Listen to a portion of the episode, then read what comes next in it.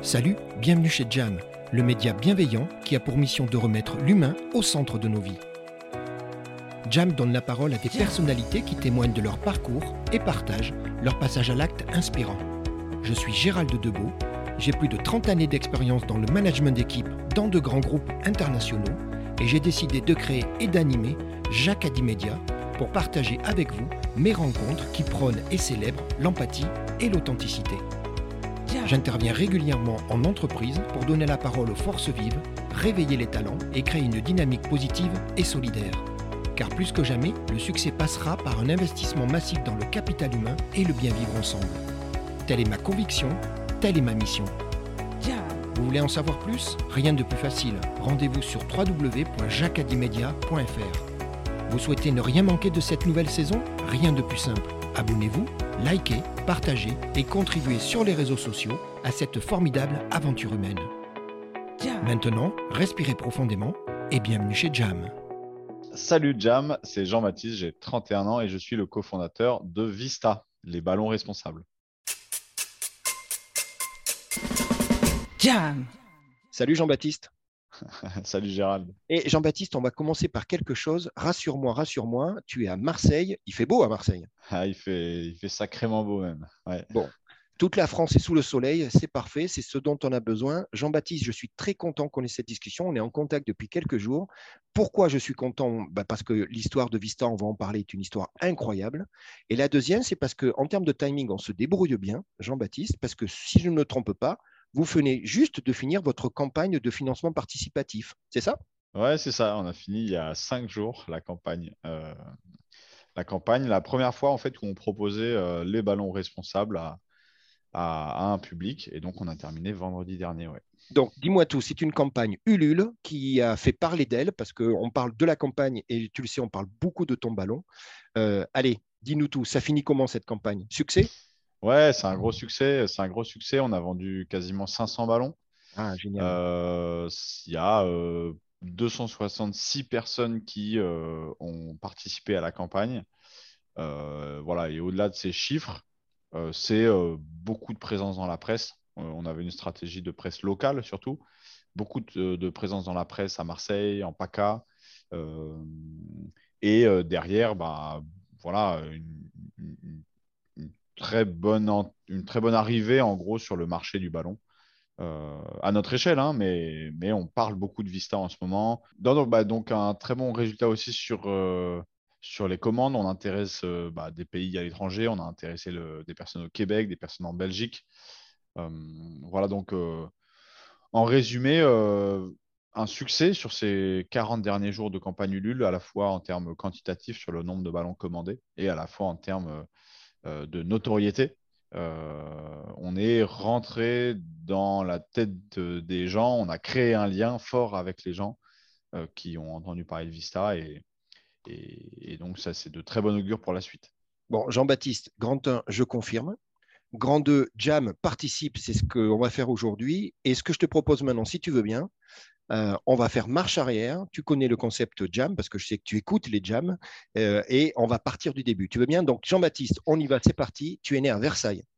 Yes. Pour les gens qui ne connaissent pas Versailles, c'est dans les Yvelines. Pour les Marseillais, hein, on va leur expliquer un petit peu quand même. C'est ça? C'est ça. Jean-Baptiste, famille nombreuse sept frères et sœurs, vous êtes huit, et tu es l'aîné. Ouais. Bon, ça se passe bien. C'est franchement, c'est un des plus beaux cadeaux de ma vie, quoi. C'est presque une équipe de foot. Hein. Moi, je dis ça, je dis rien. Foot, Donc, Jean-Baptiste, ton papa, ingénieur commercial, ta maman, ingénieur avec un E informatique, et tous les deux rencontrés en école d'ingénieur. Le premier mot du, du jour, c'est ingénieur, on est d'accord? Ouais, c'est ça tu es petit, tu es, on dit quoi? Hyperactif, euh, le grand frère. Donc ben là, du coup, tu n'as pas, pas, le choix. Tu as un an d'écart avec ta sœur qui s'appelle Claire. Euh, tu es plutôt sportif, tu es plutôt à l'extérieur, c'est ça? Ouais, ouais, je suis, je suis une boule d'énergie, quoi. Je suis une boule d'énergie, je, me sens bien quand je suis dehors, euh, je ne peux pas rester en place assis sur une chaise. Bon, j'apprends un truc incroyable, c'est, ça me fait rire. Quand tu es Pichou, bah, tu sais que j'ai des complices, tu as compris. Donc, ils, ont un peu cafeté, tu es d'accord Quand Ouais. tu es Pichou, tu bouges tellement que tu, tu touches tout ce qu'il y a. À l'école, il y a un petit, un petit corner, tu sais, où il y a des coins avec des jeux de l'école.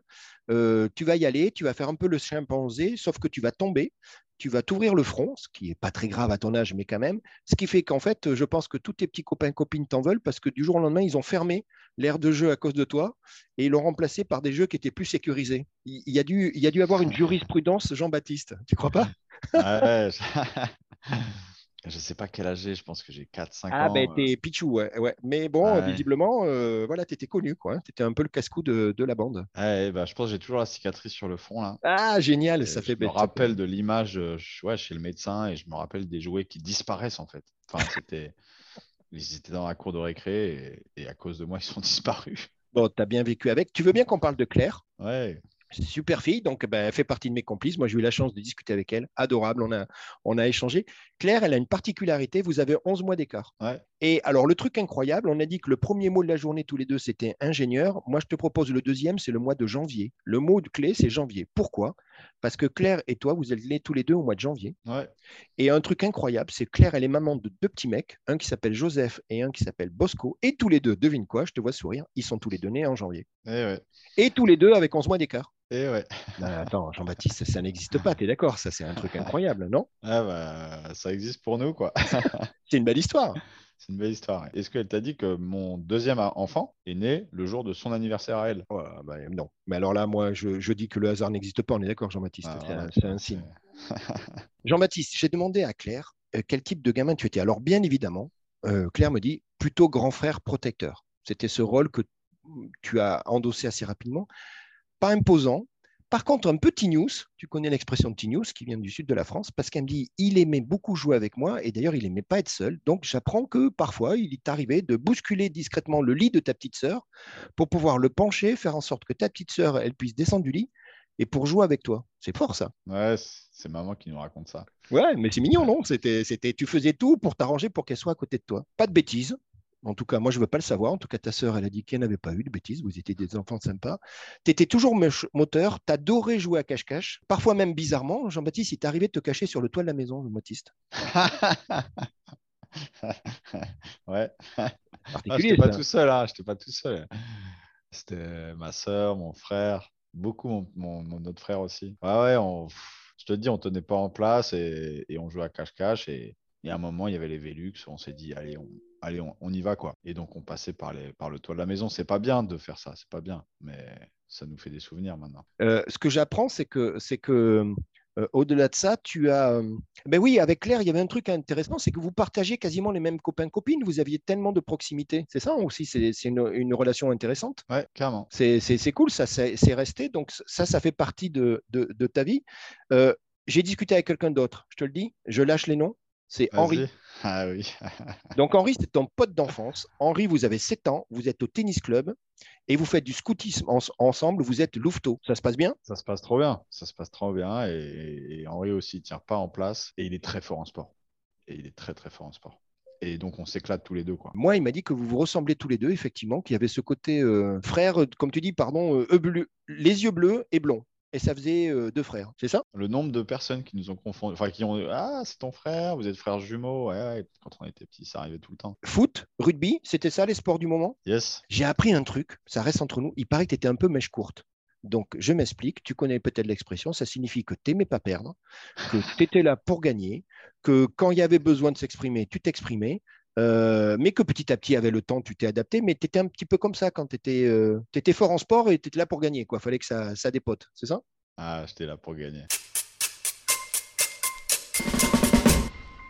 Tu as fait du tennis. Ouais. Jean-Baptiste était plutôt doué pour le sport, on va dire ça comme ça. C'était foutu comme ça, ça marchait ça. Ah, voilà, moi, je suis pas très fort euh, en orthographe. Je suis meilleur en sport. hein. Donc, euh, tu me mettais n'importe quel sport dans les mains, à part la natation. Et j'étais tout le temps bon, quoi. C'était Bon. bon. C'est mon truc, le sport. Alors, le sport, c'est ton truc, l'école, un peu moins, et tu le dis toi-même sans honte, tu dis, Gérald, dès la sixième, franchement, un peu bof, tu dis, je suis même pas sûr que je comprenais pourquoi j'allais à l'école. C'est ça, hein on est d'accord. Mm, C'était, euh, ça se dégrade un peu, je travaille entre parenthèses, euh, c'est ça un petit peu le truc, c'est que le- l'école, bon, ça ne ça t'a pas captivé, en tout cas pas à cette époque. Ouais, non, non, encore une fois, le seul truc qui m'intéressait à l'école, c'était le, c'était, c'était- c'était le sport. Bon, ça. mais, mais voilà, en, en relecture, j'ai compris, hein, quand j'avais 18 ans, quand je me suis un peu retourné en arrière, j'ai compris que j'ai jamais compris pourquoi j'étais à l'école en fait. Mais peut-être qu'on ne te l'a pas expliqué, hein, peut-être c'est tout simple. hein. Non, tu crois pas? Tu avais Ouais, d'autres je- priorités. en, tout cas, je, en tout cas, je comprenais pas. Si on me l'explique- si l'a expliqué, j'ai pas compris. Et donc, ça fait progressivement euh, toutes mes années, euh, collège, lycée, euh, bah, ça s'est dégradé, quoi. Ça s'est dégradé Bon. euh, progressivement. Je, je savais pas pourquoi j'étais là. Moi, je rassure tout le monde, même s'il y a eu un redoublage de secondes, tu as quand même ton bac. On parle d'un bac S. euh, euh, avec une moyenne euh, qui fait que tu l'as eu. Par contre, bien évidemment, un, un 19 en sport. T'es d'accord, Jean-Baptiste? Ouais, bah, bien sûr. Ta meilleure note, elle était en sport. Athlétisme, ping-pong, foot. Enfin, Jean-Baptiste, il était de tous les coups et de tous les sports. À l'époque, tu me dis 15 heures de sport par semaine parce que finalement, tu es engagé dans plein de trucs. J'imagine qu'il y a des formats clubs, d'où entraînement compète entre le tennis, le rugby. Je crois même que tu as fait du karaté. Tu avais une vie un peu chargée, non? Les journées étaient bien remplies, Jean-Baptiste. Fallait te, fallait consommer ton énergie. Fallait consommer mon énergie, ouais. C'est ça, Ouais, en bah, fait. je mettais ça dans le sport. Je mettais vraiment ça dans le sport. Au moment du lycée, un truc sympa, tu vas à vélo. Ouais, carrément. Et ça fait parfois des trajets, tu me disais, au moins 20-30 minutes de vélo. Ouais, c'est ça, bah, des trajets en vélo, des trajets avec Henri, tu vois, euh, des trajets euh, n'importe quoi, tu vois, quand il y en a un des deux ou avec d'autres copains, mais quand il y en a qui crèvent, on se faisait des trucs, euh, euh, on se met à deux sur un vélo et, et- et on tient l'autre vélo à côté, tu vois, le, le vélo crevé à côté, on se fait des trajets comme ça. Enfin, ça, c'est des bons souvenirs, effectivement, mais c'est très peu de transport en commun pour moi, c'est beaucoup de vélo. Parfois, ouais, aller-retour, aller-retour pour rentrer aussi déjeuner le midi. carrément. Moi, il faut que je t'avoue un secret. J'ai toujours rêvé d'être inspecteur de police, euh, mais je ne l'ai pas été. Donc, si histoire de vélo, j'ai creusé. Je me suis dit, il y a quelque chose. On dit chez moi, il y a baleine sous gravier. Tu connais l'expression Ah ouais, je connais. Elle est bonne, celle-là, non? Donc, j'essaie de trouver la baleine qui est cachée sur les graviers. Et devine quoi? Claire me trouve la solution. Je sais pourquoi. Elle me dit Gérald, les deux roues étaient au départ interdits par mes parents. Du coup, Jean-Baptiste, aux alentours de 15 ans, eh ben, discrètement, il retapait une moto ou une mobilette chez un copain. Tu te rappelles cette période? Ouais, je. Tu faisais les essais dans la résidence. Tes Ouais. parents n'étaient toujours pas au courant. Sauf que, devine, un jour, ton père le découvre. Et là, pas content, le papa. Et je crois que tu revends euh, le deux roues pétarou sur eBay. Carrément, ouais. Donc, du coup, bah, les deux roues, oui, mais pas à moteur, trop dangereux. C'était ça l'idée? C'était ouais, c'était ça l'idée. euh, C'était une de mes pre- premières expériences entrepreneuriales d'ailleurs. hein. En fait, Ah, avec- tu vois, on y Ah, vient Ça y est, on c'est y bon ça. Vas-y, en dis-moi. fait, avec un copain, on faisait, euh, on faisait les encombrants. euh, Eh oui, oui, oui, bien sûr.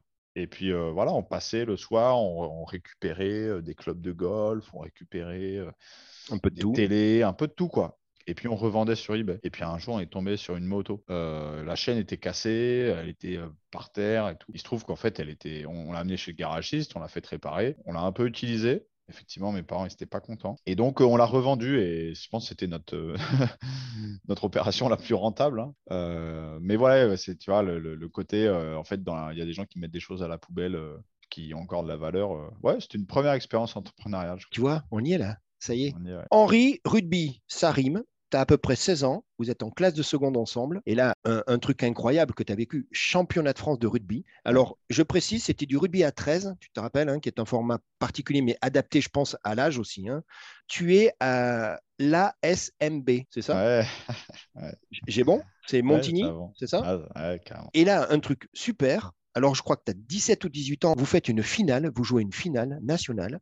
Henri est capitaine, mais il me dit un truc qui me plaît beaucoup. Il me dit Tu sais quoi, Gérald? On va pas se mentir. Bien sûr que c'était moi le capitaine, mais le leader, c'était pas moi. C'était Jean-Baptiste. Hein, dans le sport, on le sait, toi et moi, dans le sport collectif, il y a toujours un petit peu le, le leader qui n'est pas toujours le capitaine, mais qui est sur le terrain. Pourquoi tu es le leader? Parce que ben, tu es plutôt pas mauvais au rugby, parce que tu scores pas mal, parce que tu es toujours à fond la caisse. Euh, et il se rappelle d'une histoire. Il me dit Gérald, on perd la finale, et c'est Jean-Baptiste qui fait le discours dans le vestiaire, avec un discours incroyable de remerciement, de on a vécu un truc incroyable, de on s'en rappellera toute notre vie, de personne ne pourra nous, nous enlever ça. C'était des moments incroyables, ça. Ah, c'était, c'est des souvenirs de, des souvenirs qui sont gravés, quoi. Et la finale perdue, euh, ça va, t'aimais pas perdre, mais à un moment, il faut l'accepter. Quand, quand, quand vous êtes moins fort, on l'accepte, t'es d'accord? Ça fait partie du sport, ça. Ouais, ouais, bah, ça fait partie ouais, du sport, ça fait partie de, de- de mon histoire avec le rugby. C'est... Mais ouais, je me rappelle, euh, je, je- je- je- je vois le match, je vois les vestiaires, je vois quand on soulève la coupe du deuxième, je vois Eh quand oui, on eh oui. boit la bière dans la coupe. Je vois Henri, je vois les copains. Avec Alors, c'est vraiment un trait de caractère qu'on va retrouver chez toi, Jean-Baptiste, parce qu'en parallèle, n'oublions pas que tu as cette expérience scout et que finalement, ce côté nous, tu sais, le nous avec toute la, majesté qu'a ce mot, c'est un mot que j'aime beaucoup également.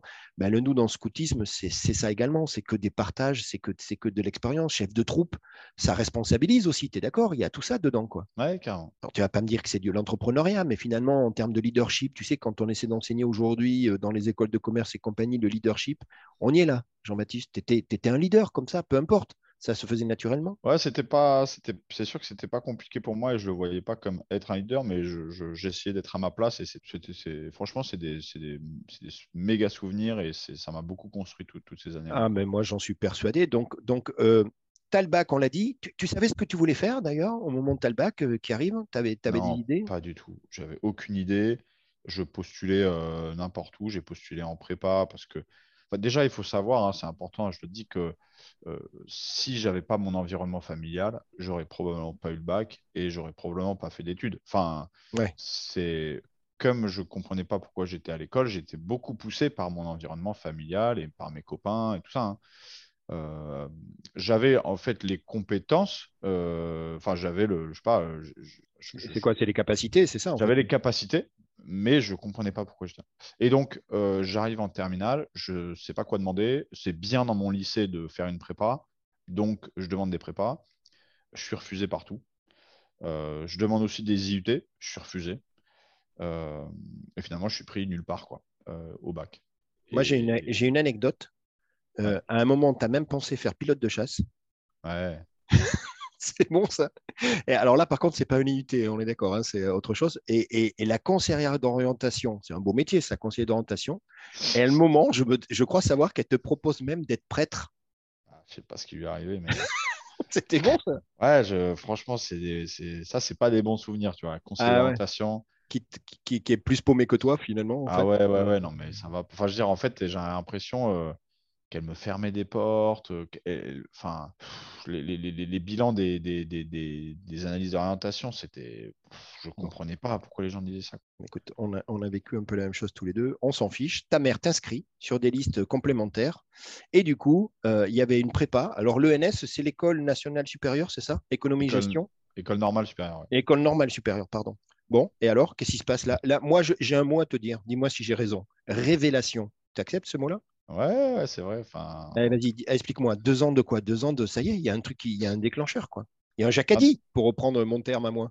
Il y a un jacadi, ouais. Il y a un jacadi, il y a un déclencheur, il y a. Euh, je pense qu'il y a quelque chose où, ok, euh, euh, je me suis pris une claque. j'étais pris nulle part. J'avais des mauvaises appréciations de, la part de, de, mes profs. Mes profs disaient que j'étais mou, que j'avais pas un bon niveau. Et là, il y a quelque chose inconsciemment qui s'est passé. Je me suis dit, ok, plus personne ne me dira que je suis nul, quoi. Euh, ensuite, il y a un, autre pilier de tout ça qui est l'environnement. Je pars de chez mes parents pour aller euh, habiter chez ma grand-mère. Euh, autant dire que bah, je ne fais que travailler. Que mm. travailler. Mm. Et j'avais aucune méthode de travail. Par contre, j'avais du temps. Et progressivement, au cours de ces deux ans, j'ai acquis une très bonne méthode de travail. et, et, en fait, j'ai compris pourquoi j'étais là. J'ai compris comment travailler. J'ai compris comment à la fois avoir des bonnes notes et à la fois apprendre pour moi-même, euh, sans penser aux notes. Et je me suis fait un plaisir énorme à, apprendre, à améliorer ma culture générale, et puis à, voilà, à être bon en classe. Quoi. J'étais, je suis passé de... J'étais pas cancre, mais j'étais vraiment euh, pas bon en classe euh, à dans les, dans, les, dans les trois premiers de la classe. Tu veux bien qu'on parle d'un livre? Ton père, il t'offre un livre. Tu te rappelles du livre? Le ah livre bah, s'appelle Comment réussir ses examens en travaillant deux fois moins. Écrit par des polytechniciens, on est d'accord. Hein, c'est pas de... Et ce livre, je sais que tu m'en parles un moment, tu me dis Gérald, voilà, il, a fait partie du déclic, ce livre. Ah, il y a un avant, après ce livre, c'est clair. Bon, donc ça fait deux fois la raison pour remercier ton environnement familial. Hein. D'abord de t'avoir tiré vers le haut en disant, mec, tu as les compétences, tu n'es pas plus bête que les autres, tu vas y arriver et ton père, en l'occurrence, avec cette histoire de livre qui, à mon avis, Philou, il a dû te le proposer pour à dessin, hein, on dit ça comme ça en français, tu es d'accord? Tu vas rater le concours euh, de, de, l'ENS, c'est ça? Ouais, je rate le concours de l'ENS alors que je majore euh, l'épreuve de gestion. Ouais. Euh, mais je rate le concours, en fait, je, suis, je crois que je suis le premier non admissible. Putain. Il y a, y, a, y a, un signe. Mais on s'en fiche, Jean-Baptiste, parce que quand il y a quelque chose qui ne se passe pas, c'est qu'il y a autre chose qui arrive. Tu vois, tu vas in intégrer Dauphine. Ouais. C'est ça? Ouais. et, et, et, alors là, du coup, ce que je comprends, tu vas t'orienter quoi? C'est finance, gestion, ça va être un peu dans cet écosystème-là? Ouais, c'est ça, c'est finance, gestion. Euh, le, un peu le pied de nez, c'est que euh, en terminale, euh, même dans mon lycée, personne n'osait aller à Dauphine parce que en fait, c'est c'est Ouais. super, c'est une excellente formation. Bien sûr, Et oui, que oui. deux ans après, j'ai un dossier qui fait que je suis pris à Dauphine, quoi. Je veux pas être rapiette, tu sais ce qu'est une rapiette, hein, tu sais ce que ça veut dire, mais, mais là, est-ce que tu as fait une copie et l'envoyer à cette fameuse, certainement charmante dame, conseillère d'orientation? Non Je pas fait, non. Tu es d'accord? Avec beaucoup de bienveillance, bien évidemment. Chez Jam, tu sais, on est là pour être bienveillant, mais ça aurait été sympa de lui dire, voyez, regardez, finalement, euh, à un moment, je l'ai fait. Donc, tu vas travailler beaucoup. Euh, par contre, tu me dis très vite, Gérald, et tu vois, tu as changé de paradigme en très peu de temps, Jean-Baptiste, parce que tu vas maîtriser complètement, et c'est toi qui décides le rythme que tu veux imposer à tes cours, tout en ayant une organisation que tu as déclenchée toi-même et des bonnes notes, ce qui fait que tu vas, tu me dis, bon, Gérald, les cours n'étaient pas tous très intéressants. Du coup, tu vas, tu vas, tu vas bosser en parallèle. Ouais. Euh, et, et c'est bon ça, tu te permets ça, mec. Je trouve que c'est incroyable, Jean-Baptiste. Donc, stage petite boîte de gestion en patrimoine, Ouais. c'est ça? Ouais, Et là, est-ce que là, on peut dire, toi et moi, que c'est vraiment le, le contact dans le monde de l'entreprise, c'est ça? C'est ce que je voulais, c'est avoir du contact dans le monde de l'entreprise. J'avais bien conscience que les cours étaient. C'était une, c'est une excellente formation Dauphine, mais les cours restent très théoriques, Ouais. euh, éloignés euh, de la réalité de l'entreprise. Et moi, je voulais avoir un pied dans l'entreprise, euh, même si ce n'était pas prévu dans mon planning, euh, même si euh, ça ne me faisait pas gagner beaucoup d'argent, je n'étais pas très bien payé. Mais ce n'était pas ça le projet. Le projet, Mm. c'était découvrir la réalité de l'entreprise euh, et euh, voilà et, vivre le, bah, le pilier études et le pilier entreprise à côté. Et donc, j'ai jamais quitté le monde de l'entreprise. Et, et c'est ce que j'allais dire, Jean-Baptiste. À partir de ce moment-là, tu m'as jamais quitté le monde de l'entreprise. N'oublie pas qu'on va arriver petit à petit au ballon rond qui tourne et qui s'appelle Vista. Non, mais tu es d'accord Ouais, C'est incroyable. Donc, tu m'as parlé d'un truc, tu vas faire un an de césure, tu vas voyager, tu vas aller faire six mois en Inde. Je pense qu'on parle de Bombay et c'est un salon de thé. Ouais, c'est ça, C'est bon, c'est ça? C'est ça. Sacrée expérience. L'Inde, ça doit être. un- Enfin, j'ai fait beaucoup l'Inde, donc je connais, mais tu es d'accord, c'est des paysans, culturellement, c'est incroyable. J'imagine. Là, tu, tu prends tout ce qu'il y a là. C'est incroyable avec la petite par- particularité où je, où je vis avec des personnes euh, qui. Avec, avec, un, avec des Indiens lambda, quoi. Enfin, je veux dire, Mm. je suis pas dans un cercle Ouais, d'expats. euh, Ouais, Bombay. européanisé, tu es, Ouais. de Bombay avec des habitants de Bombay. ouais. Donc tu fais la, la vraie vie. mes collègues de travail, euh, ils vivent dans des pièces, euh, ils vivent en famille à 7 dans des pièces qui font aujourd'hui euh, la taille de deux de mes chambres. Mm. Tu vois, euh, et c'est un étage sur l'autre. Il y a tout dans la même pièce. Il n'y a Mm. pas de toilette chez eux. euh, il n'y a pas de lit. Euh, tout le monde dort par terre. Euh, c'est des familles de 5 enfants, 7 enfants. euh, et c'est ça mes collègues de travail au quotidien Mm. et ils m'invitent chez eux et, euh, et on prend le scoot ensemble, on n'a pas de casque euh, et on va sur les toits des, des buildings à Bombay et on voit les couchers de soleil et on voit la magie euh, le soir de tous les oiseaux du monde qui tournent au-dessus de la ville. C'est ouais, j'ai vécu cette expérience, euh, j'ai essayé de la vivre le plus possible du côté des des, ouais, des, des- personnes qui, qui, qui, qui, qui habitent là tout le temps. Quoi. Tu fais Bombay. Je connais bien l'Inde et je te rejoins complètement. Mais alors, du coup, les six mois d'après, tu vas dans l'autre sens et c'est très bien. C'est un grand écart qui t'honore. Tu vas aller à New York. Tu vas te retrouver dans une grande structure. hein, du coup, finalement, on parle de BNP Paribas. Euh, grand écart là aussi, hein, Jean-Baptiste. un autre monde, quoi. hein. Ouais. Ouais. Ouais. Et, et- et je suis désolé, la question est peut-être maladroite de ma part, tu m'en excuses, mais finalement, c'est quoi qui t'a nourri le plus? C'est quoi? C'est ce côté entrepreneuriat, petit truc, ou après la grande structure, où, où tu me diras, Gérald, il y a du bon à prendre des deux côtés? C'est quoi un petit peu ta, ta réflexion sur cette période de ta vie? Moi, j'avais, j'ai, eu besoin des deux. J'ai eu besoin Mm. des deux. J'ai eu besoin euh, de la, de l'aventure entrepreneuriale, de, de l'aventure euh, complètement immergée euh, en Inde. Et j'ai eu besoin aussi de la structure euh, qu'offrait la banque. euh, et j'ai eu besoin aussi euh, de l'environnement international euh, Mm. de la banque. et j'ai eu besoin aussi de, du rythme, en fait. Tu vois, à Bombay, j'étais très bah, à, fond dans le développement du café, à fond entrepreneuriat, alors que j'avais beaucoup plus de temps pour moi à New York, de temps pour découvrir la culture, de temps pour faire des comédies musicales, du temps pour découvrir la magie de New York. Voilà, donc c'est un peu les deux. j'ai eu besoin des deux. Quoi. Tu vas faire un Master 2. On est toujours à la Sorbonne. alors, c'est un cursus avec Accenture, c'est ça, qui devait être partenaire? C'est ça, oui. Six mois d'échange universitaire, et là, on parle du Pérou. Ouais, en fait, on, on, commence par six mois à la Sorbonne en partenariat avec Accenture. Ouais. Donc là une immersion à fond avec des consultants, euh, managers de chez Accenture pour euh, travailler des projets d'innovation magique. Mhm. Mhm.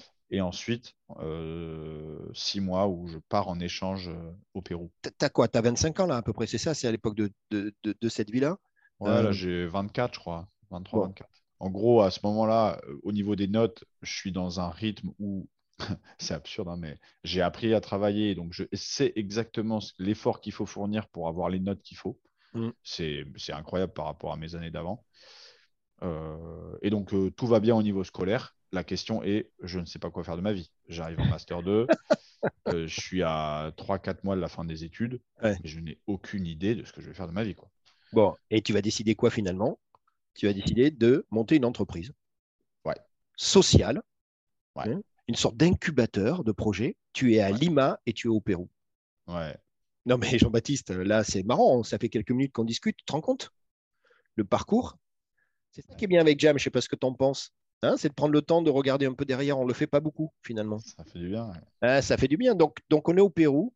Donc là, c'est un sacré truc parce que là, c'est quoi? Tu, accueilles une sorte de, rond-point où tu récupères tous ces jeunes, ces énergies qui sont eux aussi dans une démarche d'entrepreneuriat. C'est ça un peu ton projet? Et de les accompagner, les aider? Ouais, c'est ça, complètement. Bah, en fait, j'utilise beaucoup ce que j'ai appris chez Accenture. Et j'utilise aussi la frustration d'avoir été refusé à un parcours d'entrepreneuriat en France. Et donc, j'ai été refusé, mais je leur ai dit, écoutez, moi, je crois à fond dans ce que vous faites, donc j'ai envie de proposer ça au Pérou. Et hmm. les gars en France me disaient, OK, vas-y, lance ça au Pérou.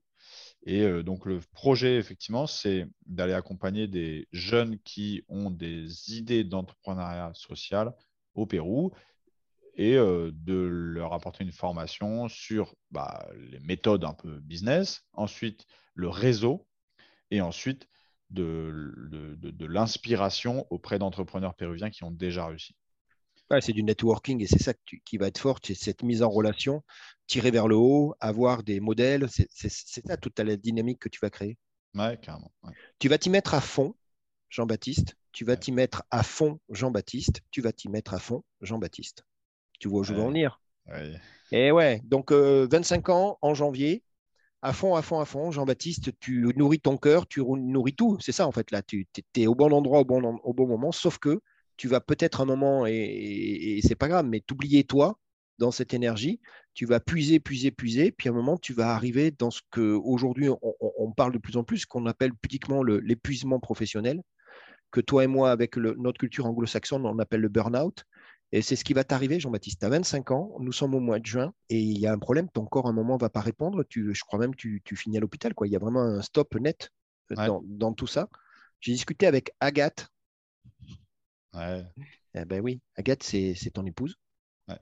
Elle me dit, le Bernard s'est déclenché lors d'un match de rugby sur un terrain de rugby.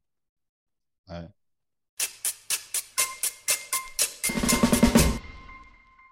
on est le 24 juin, tu joues au rugby, et à ce moment-là, boum, il y a un problème. Tu vas être diagnostiqué burn-out, tu vas rentrer en France, et tu vas pas rentrer dans une période qu'on sait toi et moi difficile, et j'en parle avec beaucoup de pudeur, Jean-Baptiste, hein, qui, est, une période de reconstruction, en fait, hein, de reconfiance en soi, c'est très long. Agathe m'en parle, on va revenir sur Agathe, mais il y a aussi Henri qui m'en parle. Et tu sais ce qu'il dit, Henri? Il dit Gérald, c'est hyper frustrant, t'as beau être le copain d'enfance, t'as beau être connecté. Euh, le fait qu'il y avait cet éloignement géographique, et le fait qu'on avait affaire à un Jean-Baptiste adorable, mais, mais tu étais aussi, hein, tu avais ce côté d'intériorisation, tu gardais pour toi, et puis on sait que parfois dans ces moments-là, il y, a plein de sentiments à la con, tu sais, de culpabilité, de je le garde pour moi, ils vont pas comprendre. Et en fait, Henri avait le retard, le retard il dit, tu te rends compte, nous les potes, nous on le connaissait, on l'a su très tard, on s'en est rendu compte très tard. quoi. On n'a pas été là au moment où peut-être, tu sais, le jour d'avant, tu sais, où il y, aurait eu un truc, un appel au secours, tu sais, ça arrive parfois. Et Henri, il, exprime beaucoup de pudeur, tu le connais, il est adorable, il dit, ouais, il me dit, j'ai un petit regret parce que, parce que je n'ai pas été là, quoi. on ne l'a pas su, et, ils l'ont su plus tard après. C'est moment difficile? Ah, c'est moment. C'est moment. Ouais, c'est hyper difficile. Euh, tu vas avoir des vacances à l'île de la Réunion parce que la famille va tout faire et c'est là la bienveillance dont tu parlais tout à l'heure. Tu sais, la famille pour te. Parce que le but du jeu, c'est essayer de sortir la personne de cet état, tu sais, d'essayer de, ce côté euh, laissez-moi tranquille. Vous allez à l'île de la Réunion. Malheureusement, tu es en plein dans cette période difficile. Hein, et si tu veux bien, le, mot burn-out, c'est celui qu'on va, on va nommer. Ça te va de le nommer comme ça? Ouais, bah c'est à La Réunion d'ailleurs qu'il y a un psychiatre qui nomme pour la première fois burn-out. Ah, d'accord, ok. Et, mais elle me dit, tu vois, elle me dit, Claire, elle me dit, Gérald, c'était triste ou net parce que, parce que, bah, parce que tu n'es pas bien du tout, parce que tu n'as pas d'envie, parce que tu n'es pas actif. Alors là, du coup, elle me dit, bah, pour le coup, en face de moi, c'est pas Jean-Baptiste que j'avais, c'était autre chose. Tu es plutôt à te refermer, tu vas te euh, cloîtrer à la maison, c'est le mot que l'emploi, hein, cloîtrer à la maison. par le moment, euh, tu t'enfermes dans, tu sais, tu te mets la casquette, la doudoune, tu sais, pour justement te, te, te, cacher, te, te mettre. Euh, mais par contre, elle me dit un truc incroyable. Elle me dit, par contre, je savais, nous savions tous que, et tu l'avais exprimé, tu avais envie de t'en sortir. Quoi. Assez rapidement, tu n'as pas accepté la situation. Tu as dit, OK, je morfle, je touche le fond, mais il faut que je m'en sorte. C'est important parce que c'est ce qui va faire l'impulsion, Jean-Baptiste. Ah ouais, j'avais, je sais pas, j'avais une énergie vitale de, de, de, je vais m'en sortir. Ouais. C'était, c'était hyper dur. Je ne comprenais pas ce qui se passait dans mon, dans mon corps, je ne comprenais pas ce qui se passait dans ma tête. Si tu veux, le, 24 juin, pour revenir au moment, euh, j'ai, à ce moment-là, j'arrive, j'arrive plus à manger, j'arrive plus à, je, suis épuisé à, au moindre, genre euh, digérer m'épuise en fait. Je me rappelle manger un plat de pâtes et être essoufflé et ne pas réussir à finir et que ça demande trop d'efforts pour mon corps. Tu te rends compte? Euh, Je me rappelle de euh, ne pas réussir à réfléchir, à voir. tu vois, moi, donc j'aime beaucoup me refaire les matchs de rugby dans ma tête, me refaire les actions, euh, mmh. imaginer, rêver comme ça. Et eh ben, euh, j'avais une seconde de ça et tac, c'était comme si je, je, me prenais des murs et que mon cerveau voulait pas, tu vois. Donc, donc, donc c'est, en fait, j'étais dans un corps euh, d'une personne euh, de, qui avait 100 ans, quoi. Mmh. Et, c'était. Donc voilà, c'était, il y a accepté. Euh, il y a accepté et en fait j'ai pas accepté tout seul j'ai accepté parce qu'il y a des gens qui m'ont aidé bien évidemment parce qu'il y a un voilà il y a des psychiatres et des psychologues qui ont mis les mots sur ce que j'avais qui bien ont sûr. essayé de comprendre avec moi pourquoi j'en suis arrivé là et effectivement il y a la question de l'entourage qui est en, fait, euh, moi, à la limite, j'avais besoin, mais enfin, moi, je dis maintenant avec le recul, peut-être que je ne savais pas que j'avais besoin de ça à ce moment-là, mais j'avais besoin qu'on se mette à côté de moi, mmh. qu'on soit en silence pendant deux heures. Mmh. Et en fait, euh, souvent, l'entourage euh, essayait de me motiver, essayait de retrouver le JB d'avant, essayait de faire du sport avec moi, essayait de, voilà, de, de, de, je sais pas, de me faire rigoler, de parler, d'essayer de comprendre. Sauf que mmh. moi-même, je ne comprenais pas. Donc, donc, donc c'était très frustrant pour l'entourage, très frustrant pour mes frères et sœurs, très frustrant pour mes parents de voir que j'étais que j'étais pas bien et qui qui, pouvaient rien faire. voilà, là, ce qui m'a le plus aidé, euh, au-delà des, des, professionnels, hein, c'est des personnes qui étaient passées par là. Euh, c'est des personnes qui avaient fait un burn-out aussi. Et, et, quand on parlait, on avait l'impression, enfin moi j'avais l'impression que vraiment ils me comprenaient. Parce que voilà, il parlait de ce, décalage avec, euh, avec tes proches, il parlait de ce décalage avec ton poids d'avant, euh, il parlait d'accepter. Euh, voilà, donc je peux en parler longtemps hein, de, ce burn-out. Maintenant, ça fait, bientôt six ans. et là, ça va vraiment beaucoup mieux. mais voilà, c'est ça s'est fait par étapes. Et, alors, ce que je te propose, c'est que cette année-là, donc le 24 juin, ben, hein, le burn-out, euh, diagnostiqué plus, plus tard, mais, mais, mais une sentence, hein, une sanction, hein, tu l'as dit toi-même, avec ce décalage avec toi-même, avec ton corps, ta tête, avec les... Ce qui est intéressant, c'est que tu dis toi-même, tu vas, tu vas piocher, tu vas y aller, tu vas le chercher, parce que ça fait partie de ton trait de caractère, tu lâches rien. Henri me l'a dit 50 fois. Ah, mais il m'a dit, euh, Jean-Baptiste, il me dit, tu peux faire ce que tu veux. Non, mais tu es d'accord, Jean-Baptiste, au moins que ces valeurs, notamment dans le rugby, dans, dans l'activité scoutisme, tu vas les utiliser à bon escient pour toi, Hein, c'est le but du jeu. Tu vas remonter la pente, tu vas reconstruire le Jean-Baptiste durant cette année, à tel point d'ailleurs que quelques mois plus tard, nous sommes en janvier. Rappelle-toi, janvier, c'est le mois un peu de la famille. Hein, et tout se passe en janvier chez vous. Nous sommes en janvier, tu vas faire tes 26 ans. Là, tu dis, attends, c'est pas possible, il faut que je m'y remette. Et du coup, tu vas te retrouver avec quatre offres d'emploi acceptées. Hein, du coup, c'est pas une, Jean-Baptiste, c'est quatre. D'accord? Et là, c'est intéressant. Tu dis, Gérald, je ne vais pas faire un choix euh, monétaire, euh, financier. Je vais choisir celle, et c'est là où tu es intelligent, Jean-Baptiste, et bravo, de dire, je vais choisir l'offre d'emploi qui va me permettre d'avoir le rythme de travail le plus adapté à ma situation du moment. C'est reparti C'est Franchement, il faut me voir. Là, à ce moment-là, en janvier, j'arrive dans, un, dans une période, donc ça fait presque huit mois que je travaille plus, que je suis au RSA, que je suis chez mes parents. Euh, j'ai toujours euh, pas mal de problèmes. Je vois toujours euh, les psychiatres, je prends toujours des médicaments, je prends toujours des somnifères, mais j'arrive sur une étape où les journées passent de plus en plus lentement et il faut que je fasse un truc. Il faut imaginer quoi entre, entre août et décembre 2016. en gros, je suis dans mon lit et les journées passent hyper doucement. Enfin, mmh. euh, ah les journées passent, euh, mais sans que je m'en rende compte parce que mon cerveau, il est, il est, il est au ralenti. Mmh. Et progressivement, je commence à m'ennuyer. Euh, donc, effectivement, là, je me dis, allez, il faut que je retrouve une activité professionnelle. Et je fais. Enfin, j'espère que. Bon, mon, mon, boss, maintenant, il est au courant, mais. Enfin, mon boss de l'époque, il est au courant, mais en gros, je passe les entretiens, mais je fais semblant. Ouais, poker face, faut pas montrer. Poker face, je fais semblant. Bien sûr, bien sûr. Je, fais, semblant, j'ai une heure, une heure et demie d'entretien, je transpire comme un malade. Je prends sur toi, bien sûr. Je prends sur moi, j'ai les yeux écarquillés, je, je, pose un maximum de questions, j'essaie de donner la meilleure image de moi. Mmh. Effectivement, je choisis l'offre d'emploi qui était la moins bien payée, mais qui me permettait, où je sentais que je pourrais, euh, tu pouvais le faire, au besoin, euh, voilà, euh, me, un peu me cacher dans une salle de réunion ou me cacher derrière mon PC un mois après mon entrée au boulot, mon boss me dit Jean-Baptiste, je suis déçu euh, parce que à l'entretien, j'avais l'impression que, que tu étais, que que, que étais différent, quoi, que tu étais mmh. meilleur. Mmh. Et j'ai accepté cette critique mmh. complètement en disant franchement, pour moi, c'était la bonne stratégie de faire ça. Quoi. Donc, on est entre 2007, 2017, février, et septembre 2019, et tu travailles dans un cabinet conseil en ressources humaines. Ouais. BPI Group, on, peut les nommer. Oui, oui, oui. En plus, c'est des gens connus, hein. c'est des gens qui ont une notoriété. Et alors là, ça se passe bien, mais le, meilleur du bien de cette période, c'est que tu rencontres une personne, une jeune femme, on en a parlé vite fait tout à l'heure, qui s'appelle Agathe, qui est dans l'entreprise. On est d'accord? Ouais, carrément. Donc moi, je parle avec Agathe. Tu sais, je suis eh filou. Eh ben oui, elle est adorable. Bon, Agathe, explique-moi. Elle dit, bon, écoute, Gérald, c'est très simple. On bossait ensemble dans ce cabinet de conseil.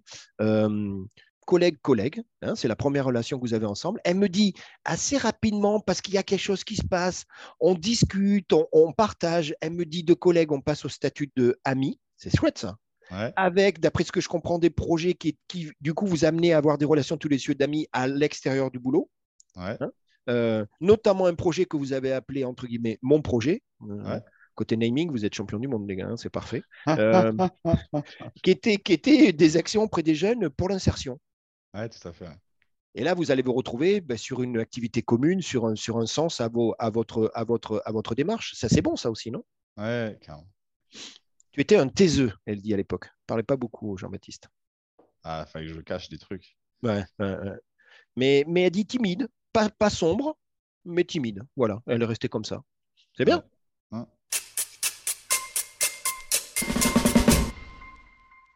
Nous sommes en mai 2018.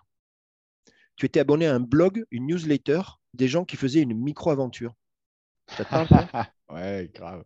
J'ai le droit d'en parler? Ouais, bien sûr. Et à l'histoire d'un gars incroyable, le, le, mec incroyable, il part à Rome et pourquoi il part à Rome, Jean-Baptiste? Parce qu'il part à Rome pour acheter un scooter et revenir en France avec son scooter. C'était bon, ça, non? Le mec, il dit voilà, moi, je veux un scooter. On pense que la marque commence par un P, certainement, Jean-Baptiste. En tout cas, il va acheter le scooter euh, euh, italien, voire même romain. Eh, là, on est au cœur du scooter. Il va le ramener en France. C'est bon, ça, non? Ah, Thibaut, ouais. Thibaut eh, ah, Thibaut, bah, tu vois, j'avais même pas le prénom. Mais le truc incroyable, c'est que pourquoi on en parle C'est parce que toi, ça va t'inspirer. en fait, tu vas, tu vas construire la même histoire. Tu vas aller dans le sud de la France, chercher un scooter et tu vas le ramener. Ouais, carrément. Et vous y allez. Alors, le scooter, il est blanc et les mauvaises langues me diront qu'il était un peu pourrave. J'ai le droit de dire ça? À qui t'a dit ça? Alors, même sous la torture, jamais je développe. Non, mais c'est vrai ou pas? Il n'était pas. C'est pas de toute première jeunesse. ok? Franchement, on a traversé la France avec. Euh, c'est... Il, était... pas mal quand même. Bon, oui, oui. Ah, j'ai acheté sur le bon coin. Bon. Sac à dos, road trip. Agathe, elle s'arrête à Lyon sur le retour pour des raisons professionnelles et toi, tu te chopes le Lyon-Paris tout seul euh, et tu finis euh, avec un sac poubelle. Euh, c'est ça, non? Tant de, tant de crottes. Enfin, je sais pas quoi, tu as eu la totale, non? Sur la dernière. Ah, je me suis fait. Ouais, je me suis fait Lyon-Paris en deux jours en scout, sous la flotte, sous la grêle. C'était l'enfer. C'était, j'étais trempé, j'étais. Et donc, et, et, mon, mon, mon kawaii, en fait, avait fondu euh, sur le sur le moteur. Bref, euh, tu sais, il était dans tous les sens. Et, donc, euh, à la fin, je m'étais mis des, je m'étais, je m'étais entouré de sacs poubelles pour me protéger de la pluie. Et je suis arrivé chez un copain en sac poubelle. Moi, moi, et tu, commences à me connaître. Moi, c'est des histoires qui me font sourire. Tu es d'accord C'est la vie, ça. On est dans la vraie vie, Jean-Baptiste. et, et, quand un gars m'en parle, on est au téléphone, mais je te jure que je le vois son sourire à travers le téléphone. Tu es d'accord? Et alors, un truc incroyable, c'est que non seulement l'histoire, elle est quand même, euh, elle est quand même incongrue, mais il y a une, il y a une fin à l'histoire. Et Agathe me dit, Gérald, il faut que je te raconte. Est-ce que tu veux savoir comment a fini le scooter? Et je dis, mais oui, dis-moi. Elle me dit, le scooter a fini. Il a été cramé par les supporters le jour de la victoire de la Coupe du Monde en 2018 à Paris. Les enthousiasmés du, de la Coupe du Monde le scooter, il y est passé. Il a fini comme ça, le scooter. Il a fini brûlé par les supporters le soir de la finale. Bon, sacré vie, hein. payer son âme, mais sacré scooter. Hein. Agathe me raconte un truc que j'aime beaucoup. Elle me dit Tu sais, Gérald, finalement, Jean-Baptiste, il avait un, objectif très important. C'était de se retrouver un jour sur un terrain de rugby. Il fallait qu'il boucle cette boucle-là. Tu es d'accord avec ça? Et elle me dit Il va le faire. Nous sommes en septembre. On est en fin d'après-midi. Tu es sur le terrain. Tu as un casque sur la tête c'est bois de Boulogne, temps moche et ça caille. Tu es OK avec ça? ouais. C'est ça? Bon, on s'en fout, hein, tu es d'accord, quand tu joues rugby, tu joues rugby, mais voilà, pour dépeindre le truc.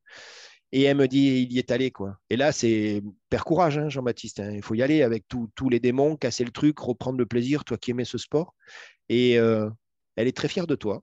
Et elle dit un truc qui, qui l'a fait sourire. Elle me dit, à chaque arrêt de jeu, à chaque arrêt de jeu, Jean-Baptiste, il allait voir Agathe qui était sur le côté et j'en peux plus, je vais pas y arriver et compagnie. Et à chaque fois, elle te dit mais si, vas-y. Et tu repartais et, et le match, tu l'as fait et c'était un grand moment. Tu l'as, tu l'as bouclé ta boucle là ce jour-là, Jean-Baptiste.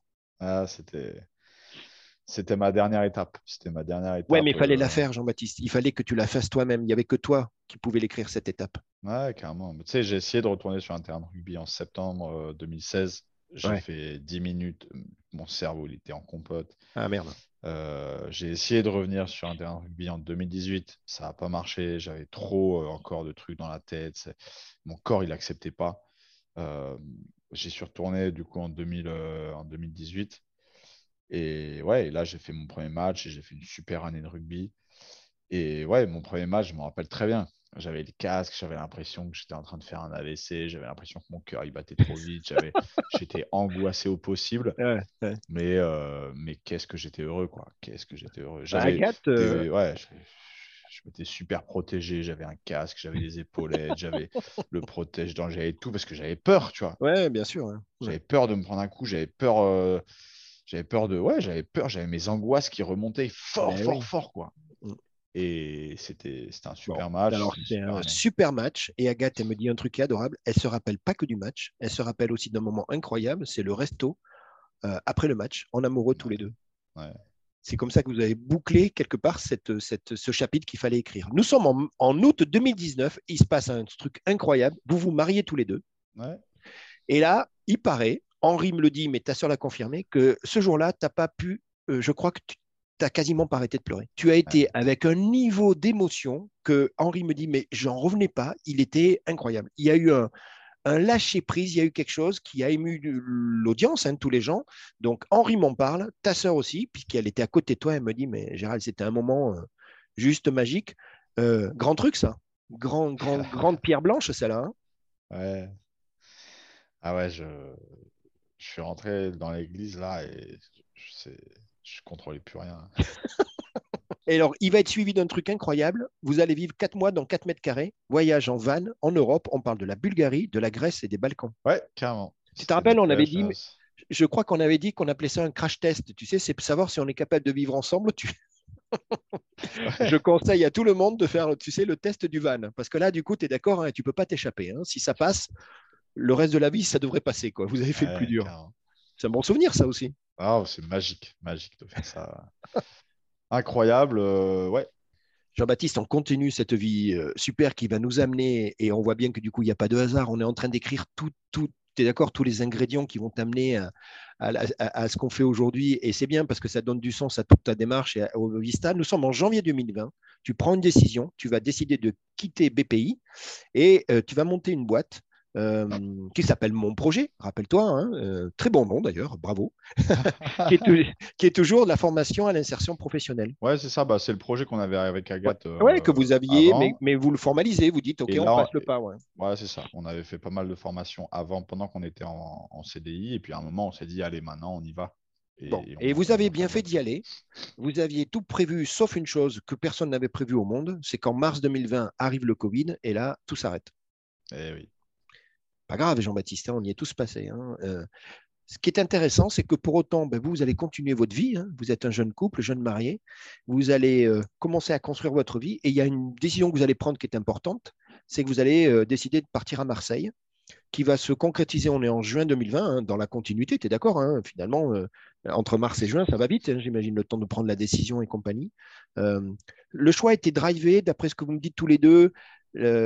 Opportunité professionnelle, mais surtout euh, nature. euh, voilà, il y avait, vous vouliez donner un sens un petit peu à, à- à votre vie, à votre couple. Ouais, carrément. Bah, il fallait qu'on choisisse euh, une ville où on pouvait tous les deux avoir des opportunités professionnelles, des opportunités professionnelles pour Agathe qui cherchait un boulot et pour moi qui voulais développer mon projet, et, euh, et avec un accès facile à la nature. Bon. Voilà, nous, on voulait pouvoir tout faire à vélo, on voulait pouvoir être complètement dans la nature en 20 minutes. Et en fait, Marseille, c'est une grosse ville, mais paradoxalement, euh, en 20 minutes, tu es dans les Calanques, tu es à la plage, tu es à la Sainte-Baume, tu es, dans le Luberon, tu es, vraiment dans la nature. quoi.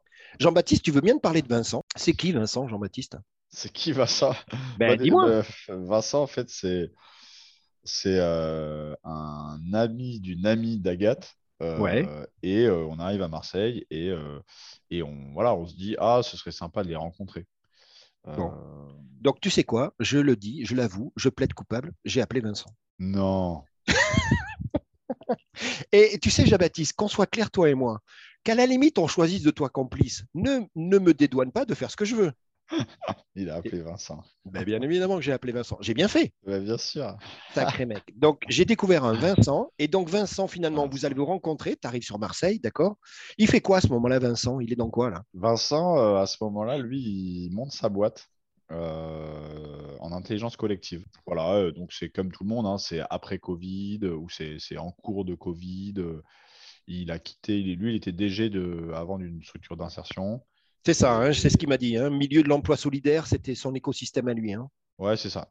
C'est ça. Bon, écoute, je discute avec Vincent, puisque j'ai le droit, tu es d'accord, je fais ce que je veux. mais- ça te plaît, ça, non? C'est bon, ça Ouais, c'est cool. Allez, Vincent, je lui dis, bah, allez, dis-moi, parle-moi de Jean-Baptiste. Alors, il me dit, écoute, finalement, ce qui, ce qui me frappe dès le début, c'est ton envie à toi, Jean-Baptiste- Jean-Baptiste, sincère de solidarité et d'insertion. Il me dit, c'est dans tes tripes, tu vois c'est pas une couche, c'est pas du bashing, c'est vraiment, il me dit, je sens qu'il y a cette dynamique-là qui, qui, qui, qui est derrière toi. Euh, tu es un mec transparent, tu te poses beaucoup de questions et tu les poses aux autres, ce qui est fait que tu es ouvert à, à récupérer du feedback, en fait, hein, c'est ça, tu te nourris un petit peu de ce que disent les gens de, de, de toi. Euh, vous allez jouer au tennis ensemble, hein, Ouais. tu vois, le, le sport reste là, Euh, et vous allez être papa quasi en même temps. Et ouais. Et du coup, bonne idée, les gars. Vous allez dire, et pourquoi on ne serait pas parrain respectif? Et voilà, c'est pas mal, ça, non? Comme idée. Donc, ça crée des liens, ça. Ouais, Ça crée des liens. Un moment lunaire, ouais. Où, bah, tu vois, on se connaît pas depuis longtemps, en fait. On se connaît depuis moins de deux ans. Mais il n'y a pas besoin, besoin, hein, tu es d'accord. hein. Et puis en fait, euh, on a pensé à lui, ils ont pensé à nous, à moi pour être pour être parrain, ouais. ouais. Bon. Bon, alors moi je vais parler de ont- tennis, euh, je vais te mettre euh, mal à l'aise. Ouais, ouais. c'est quand on n'est même pas obligé d'en parler, on n'est pas obligé d'en parler. Alors non, on n'est pas obligé, mais ça va me faire plaisir. Et, et c'est quand même Vincent qui gagne. Bah, c'est souvent Vincent qui gagne. Bon, alors j'ai demandé à Vincent, un mec comme Jean-Baptiste qui a traversé hein, des moments euh, et qui vient du rugby, attends, dis-moi pas pourquoi, pourquoi il gagne pas. Il me dit, ah, peut-être qu'il a un souci de mental, mais il reconnaît une chose. Il dit, non, mais Jean-Baptiste, il faut reconnaître, c'est que, et il veut que je te le dise maintenant tout de suite, et il écoutera, il a dit, Jean-Baptiste, même quand tu pioches, que tu perds et compagnie, tu es un mec hyper réglo parce que tu essaies quand même de faire du beau jeu plutôt que de la jouer, tu sais, petits bras et compagnie, on connaît toi et moi, notamment au tennis, il y a des astuces, tu sais, pour s'économiser et essayer de pourrir le match. Et il dit, franchement, euh, j'en ai gagné pas mal, tu en as gagné aussi, mais Jean-Baptiste, il joue le jeu, il, il est honnête. quoi. Le sport, c'est un plaisir, quel que soit le résultat. C'est sympa. Oui, j'ai fait des progrès. Ouais. des progrès. Il me dit, alors je lui dis, attends, attends, attends, tu es en train de me dire, c'est un mec qui accepte la défaite? Parce que moi, on m'a dit que quand il était jeune, il m'a dit, non, non, Gérald, il lâche rien, hein, comme pour Vista, mais il accepte la défaite. C'est OK, ça c'est bien. Non, bah, j'accepte. euh, voilà, j'accepte soit quand Vincent il joue vraiment mieux, soit voilà, il y a des journées où moi je joue pas bien et j'accepte. hein. C'est- Et- et- mais c'est bien parce que dans le rugby, tu étais plutôt le bon de l'équipe, rappelle-toi, on l'a dit, hein, le leader sur le terrain. Tu étais un merveilleux plaqueur. Euh, moi, c'est ce qu'on m'a dit. tu n'avais pas peur d'aller voir les gros costauds. hein, C'était même peut-être marrant d'aller choper les gros. Tu étais audacieux, tu avais de l'habi- de l'habileté et compagnie. Et bah, tu dis, bah ouais, les gars, mais au tennis, voilà, à un moment, euh, il faut reconnaître où on en est. Et, et quand tu es plus fort que toi, bah, tu joues le jeu et tu reconnais. Euh, Vincent, il pense que tu as une capacité à t'entourer tu as une, une intelligence comportementale qui fait que tu vas plutôt vers les gens. Tu es dans la gratitude, la simplicité, la franchise et l'écoute. Tu as beaucoup d'humilité et tu transpires l'empathie. Je t'ai tout, bombardé là. C'est bon? Tu, tu digères? Tu es OK avec ça? Je réécouterai. Gratitude, simplicité, franchise, écoute, humilité et empathie. Si tu as un CV à mettre, moi, je commencerai par là. On est bon? On est bon, ça fait Et. Jean-Baptiste, maintenant, il faut qu'on parle de cette histoire de ballon. Allez, on y va. On est en juillet 2020. OK? Agathe est en mission et fait un état des lieux dans une entreprise d'une- qui est une boîte de e-commerce. C'est bon? Ouais, Plutôt spécialisée articles de sport. C'est ça? Ouais, tout à fait. Et Agathe, qui est philo, parce que j'ai discuté avec elle, un jour, elle fait une réflexion. Elle dit Tiens, c'est bizarre, vous êtes dans les articles de sport, il n'y a pas de ballon. Et c'est ça qui va on n'a pas de ballon responsable. Pardon, excuse-moi, responsable. On n'a pas de ballon responsable. responsable, excuse-moi. Ça n'existe pas, le ballon responsable, ça n'existe pas. Agathe, il faut le rappeler, à cette époque, est enceinte, d'accord? Elle se dit quand même, il y a un truc bizarre, et elle t'en parle, elle te dit, tu sais quoi, si ça se trouve, j'ai l'idée de notre prochaine boîte. C'est ça le point de départ? Ouais, c'est ça.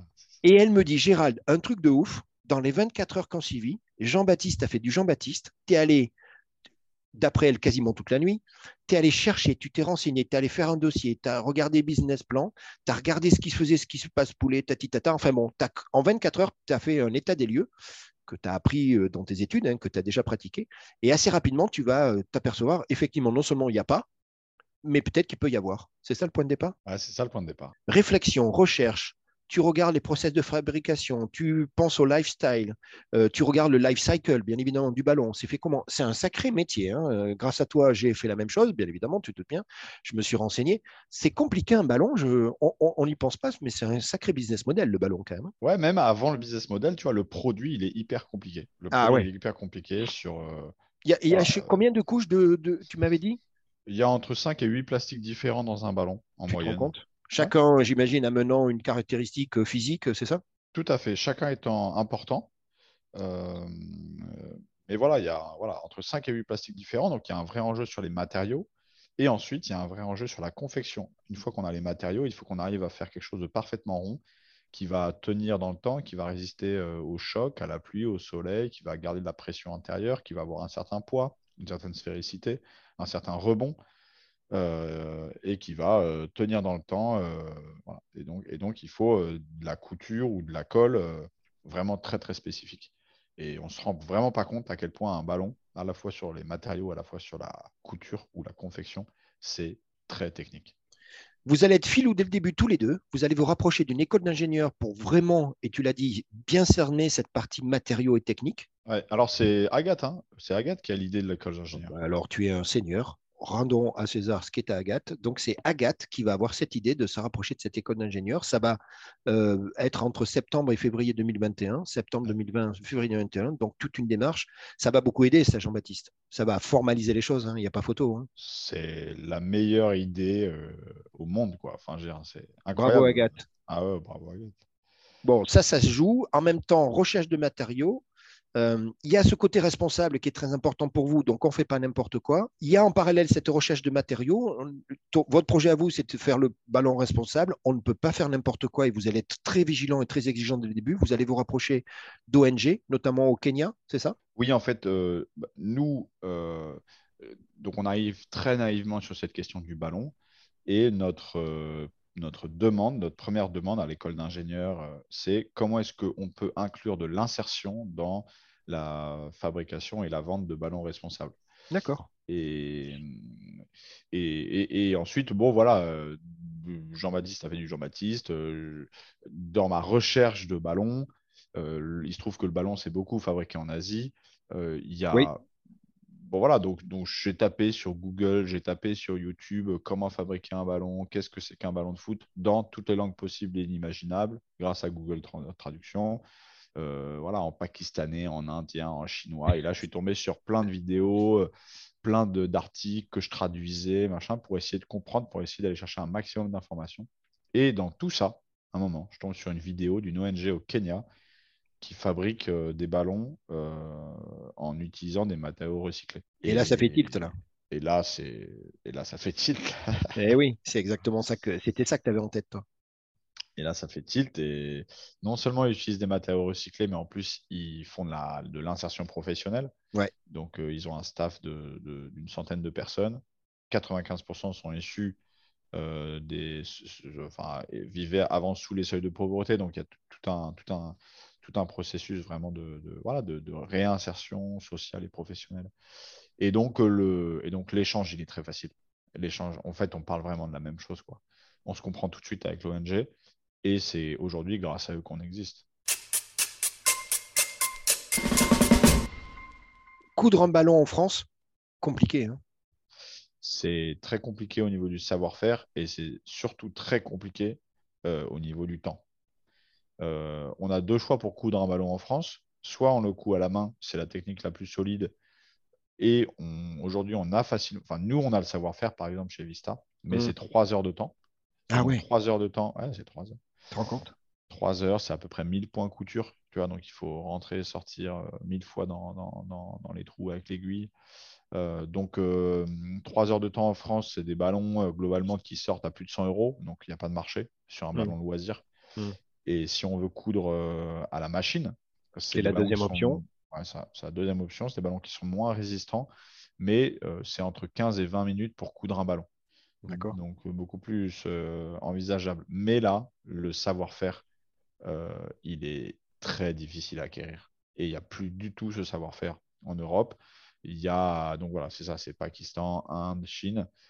Euh, et, et tu vois, nous, on n'est pas, euh, on n'est pas encore au niveau pour euh, penser à la réindustrialisation euh, de Bien sûr. couture machine. Je sais par exemple hein, que les meilleurs en France euh, qui sont Decathlon sont en train de réfléchir à ça, mais même pour eux, c'est ultra compliqué de, de- de réimplanter ça en France.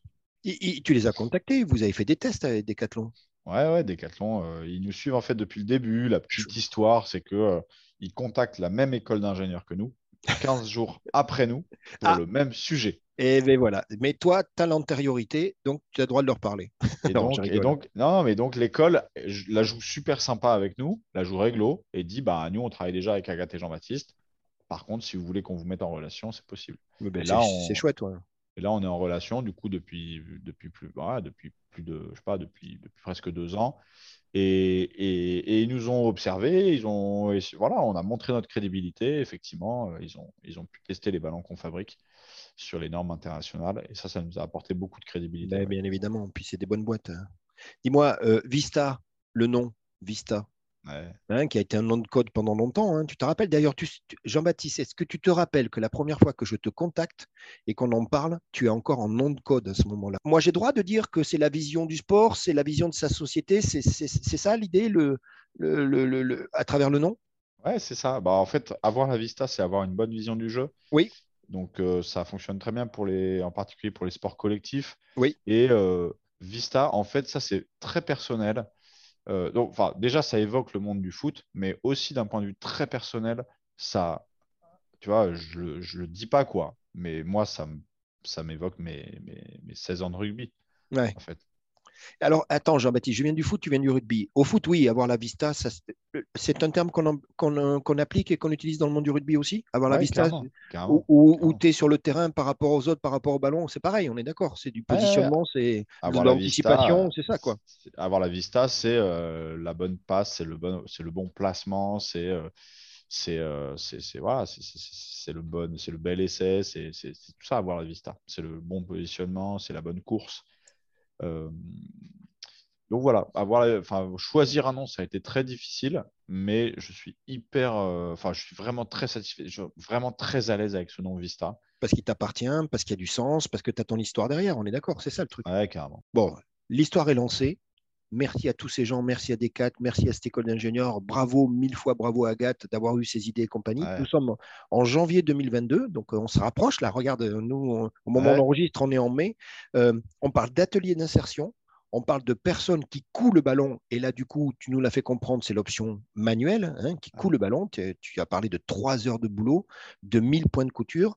Euh, tu parles même de réparation parce que du coup, ce ballon, il, eh il vit, vous, vous le maîtrisez, il peut être réparé. C'est ça, ça fait partie aussi de ta démarche pour avoir des, des- des- des cycles de vie plus longs et Ouais. d'éviter la surconsommation. J'imagine que ça nourrit aussi toute votre approche éco-responsable. C'est ça? Ouais, ouais, écoute, là, c'est encore une fois euh,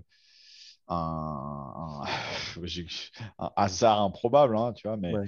C'est un mot gros, que j'ai du mal à euh, accepter, le mot hasard. Mais essaie de me faire croire que c'est un hasard, la vie. non, non, bien sûr que c'est pas un hasard, mais euh, bah voilà, on développe tout ça. euh, euh, donc moi, je- moi, j'apprends à coudre les ballons, et il y a un moment donné où c'est plus possible que ce soit moi qui fasse, mais on cherche un atelier d'insertion qui peut donc pas coudre tout le ballon, mais coudre une partie du ballon pour garder un, un prix à la fin euh, qui soit euh, Hmm. compétitif sur le marché. Euh, Il faut faire des compromis pour être euh, Voilà, logique et cohérent dans sa démarche, bien évidemment. Donc on fait des compromis. Et là, euh, j'échange avec un- la directrice d'un atelier d'insertion en couture à Marseille qui me dit Ah oui, c'est un projet intéressant, ok, d'accord, euh, très bien. Euh, ça, c'était en décembre 2021. Et le 4 janvier 2021, 2022, euh, on s'appelle et elle me dit Oui, Jean-Baptiste, euh, donc euh, j'ai recruté une personne qui arrive demain Oui, pour coudre les ballons.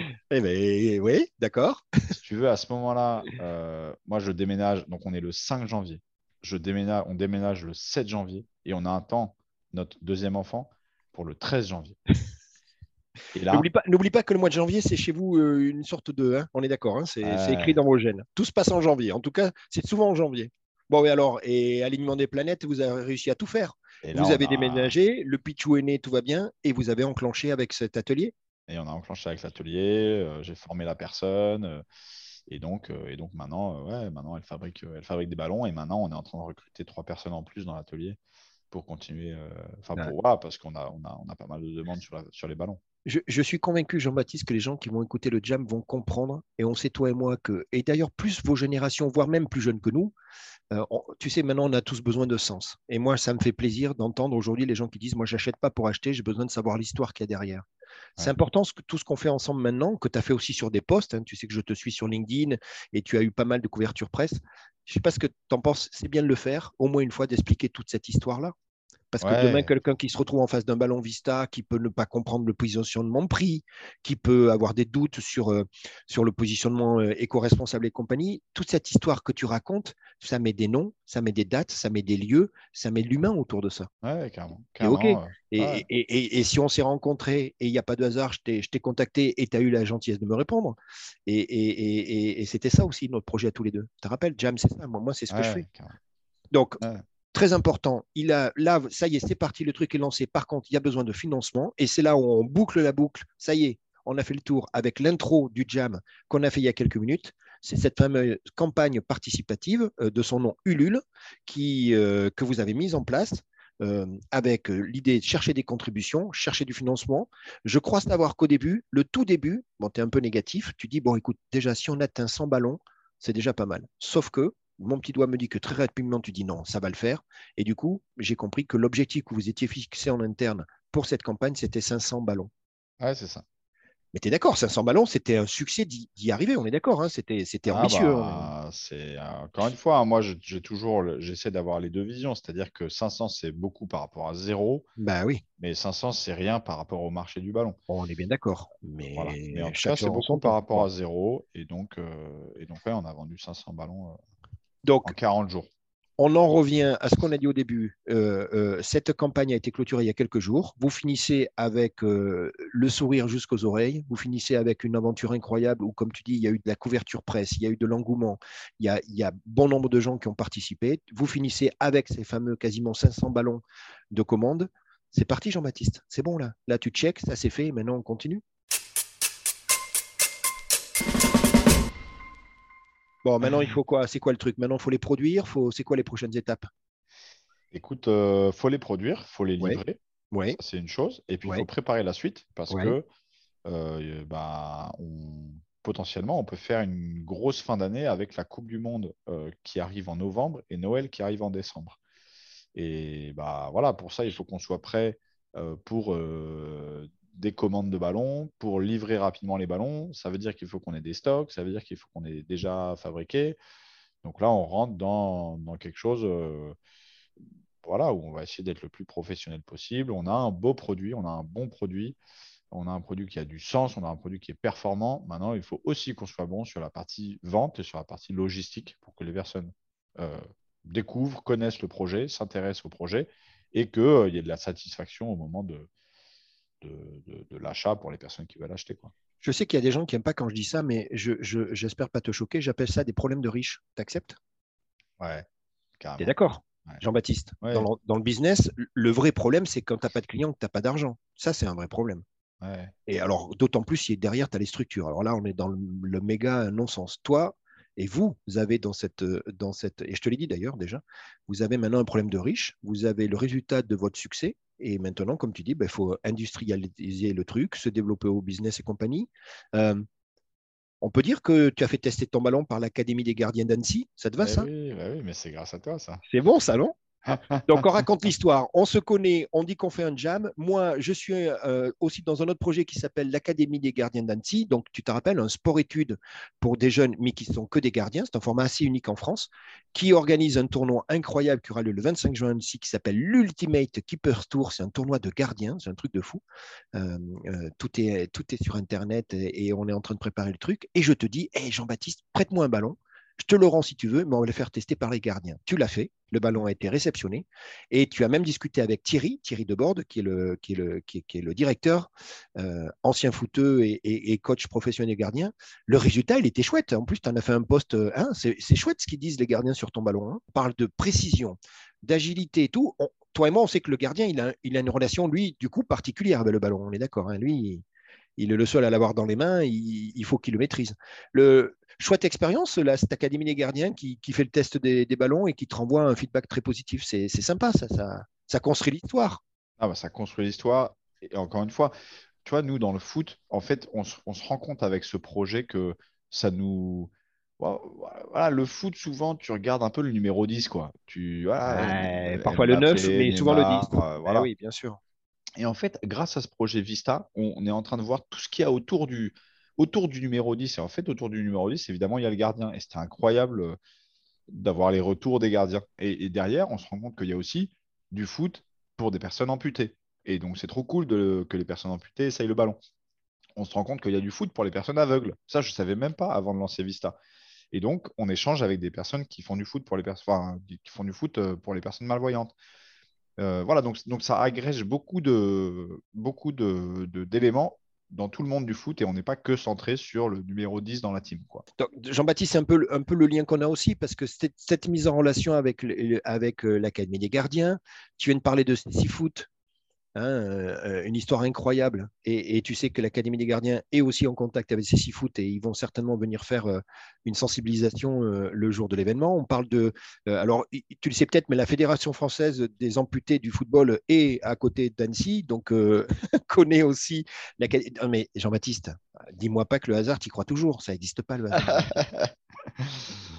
Donc, c'est une super Ouais. histoire. Donc, donc l'Académie des gardiens. Et donc, on annonce officiellement que euh, Vista, ce fameux ballon dont tout le monde parle, éco-responsable qui est en train de nous amener une fraîcheur dans le monde du foot, sera présent.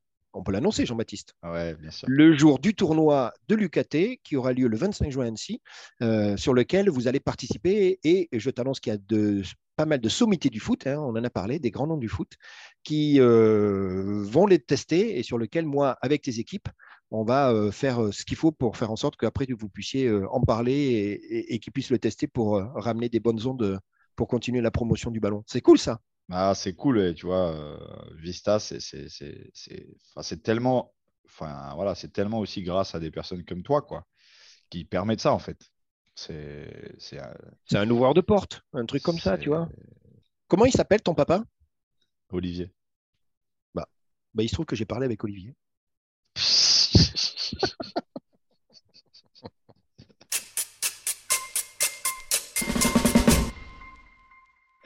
Elle est bonne celle-là, non? Ah, elle est bonne, celle-là. Et en fait, je fais- et tu sais quoi? Je me la pète, je fais ce que je veux, Jean-Baptiste.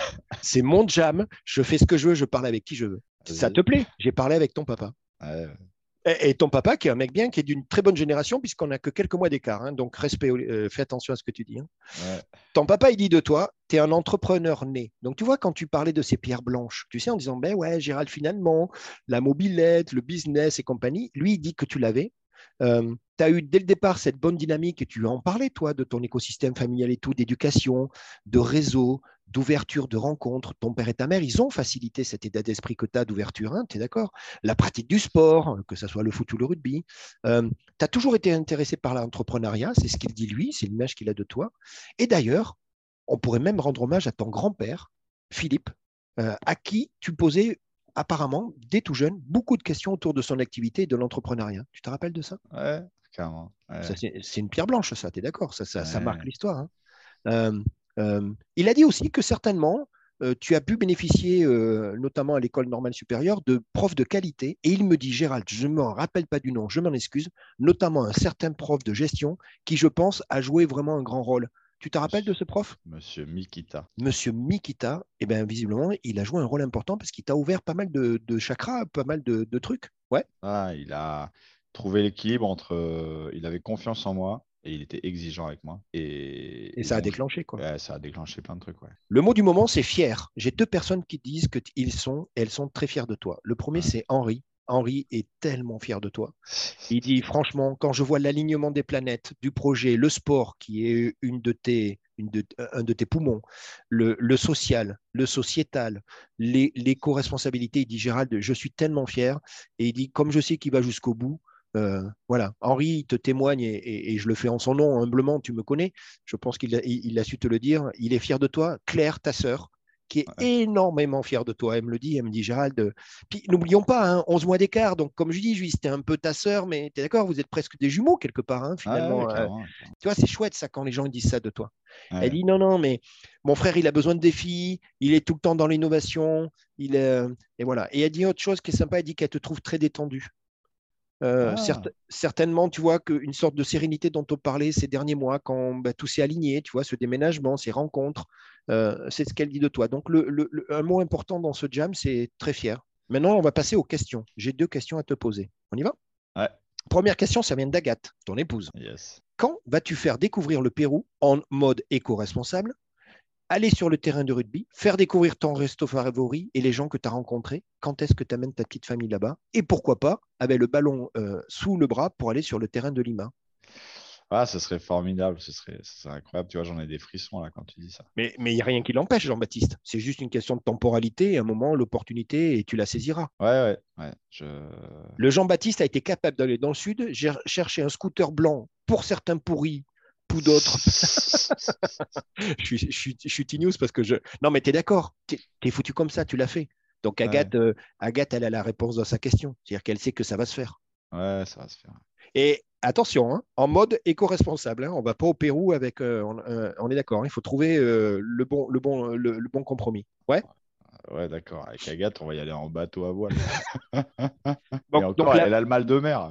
Ah, il va falloir bosser. Donc la réponse à Agathe, c'est oui, euh, ça va arriver. On est d'accord, ouais, c'est ça, ça ta réponse. Bien sûr, ça va arriver. Bien sûr. Bon, Agathe, je suis sûr qu'elle savait la réponse. Deuxième question, c'est Vincent. Comment utiliser la Coupe du Monde qui arrive pour passer les bons messages. Tu en as parlé tout à l'heure, c'est un événement qu'on ne peut pas louper, même si tu es d'accord, euh, cette saison, cette année, elle est un peu particulière, en décalage, un peu excentrée et tout. Et lui, il se dit, ah, Gérald, je sais qu'il y travaille, mais bon, il faut trouver le, bon truc pour pouvoir utiliser cette dynamique de Coupe du Monde. On n'en parle pas maintenant, mais on sait, toi et moi, Jean-Baptiste, que ça arrivera à la rentrée. Hein. Les, les, journaleux vont commencer à, tu es d'accord, les sélections, les, les tu connais tout le process, hein, ça va monter en puissance. Mais voilà, il est, confiant, Vincent. Il dit ah, quand même, euh, je suis curieux et je pense qu'on va en parler, mais il faut trouver le, bon truc, le bon dosage pour utiliser correctement, intelligemment tout ce, tout ce vecteur. Tu es OK avec ça? C'est un des challenges?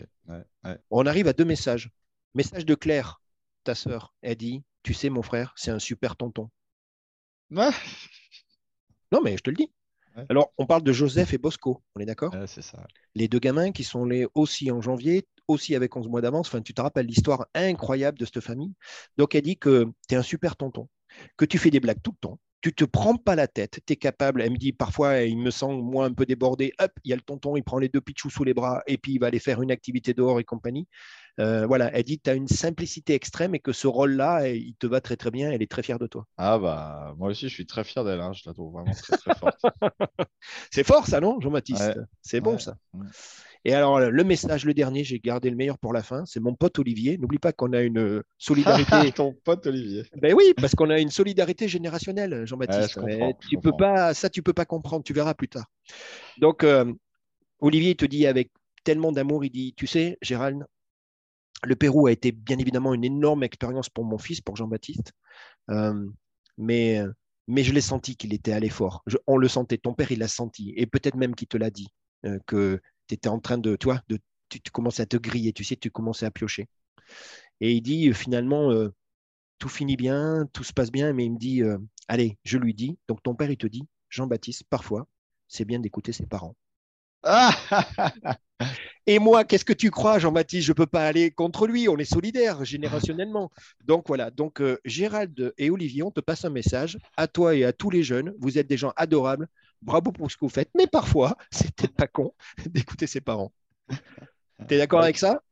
Je suis d'accord avec ça. Allez, et je vérifierai hein, parce que je vais, je demanderai à Olivier. d'accord avec ça. Jean-Baptiste, on arrive au terme de ce moment passé ensemble. On vient de faire un jam, tu as vu? Ça s'est fait tout naturellement. J'espère que tu as passé euh, un bon moment et beaucoup de plaisir à partager avec moi pour, euh, pour raconter cette histoire. Tu es d'accord? Oui, carrément. C'est le moment de remercier. Alors, il y a les complices officiels. Claire, ta sœur, Agathe, ton épouse, et Henri, ton copain d'enfance. Génial, ces relations. Des gens extraordinaires, non? Ah, c'est des... les piliers de ta vie, ça. C'est le pilier carrément. Bon, grand merci à eux. Je te vois un peu ému, non? Ça va? Ah, je suis, je suis un peu ému. Faut pas que je, faut pas que je parle trop. Là. Alors, en tout cas, moi, je les remercie aussi parce que du coup, bah, tu me les as présentés. J'ai passé un super moment avec chacun. J'avais pas de doute. Hein. Tu connais Jam, mais voilà, ça s'est super bien passé. On, a bien rigolé. On a préparé l'entretien et elles attendent avec impatience. Elles et ils attendent avec impatience euh, l'écoute de, de, ton Jam. Donc, ça, on va les appeler, tu es d'accord, les complices officiels qui avaient été référencés officiellement. Mais maintenant, il est peut-être temps aussi de remercier les deux. Et là, je t'ai eu un petit peu hein, par surprise. On parle de Vincent et Olivier. C'est bon, ça, non? Ah, c'est bon. C'est, Je pense que tu as bien fait de les appeler en plus. Dessus. Ouais, ouais, ouais. Puis bon, attends, Claire m'a aidé, tu doutes, hein, c'est, un complot, hein, carrément, hein, Jean-Baptiste. Je suis désolé. Bon, Jean-Baptiste, on se dit quoi? On se dit que c'est parti, il n'y a plus qu'à. Il y a plein de challenges. Il y a un, un, projet que vous avez qui est formidable.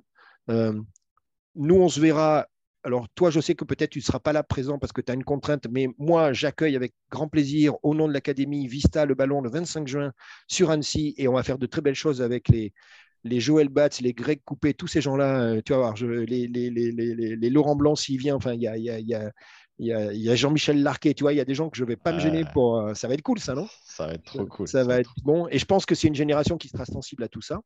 carrément. Euh, donc, ça, c'est bon. On reste en contact, Jean-Baptiste, parce qu'il va y avoir plein de plein d'activités. Euh, je te suis sur les réseaux. Il y a cette histoire de Coupe du Monde, comment capitaliser euh, la suite, parce que là, c'est qu'une étape.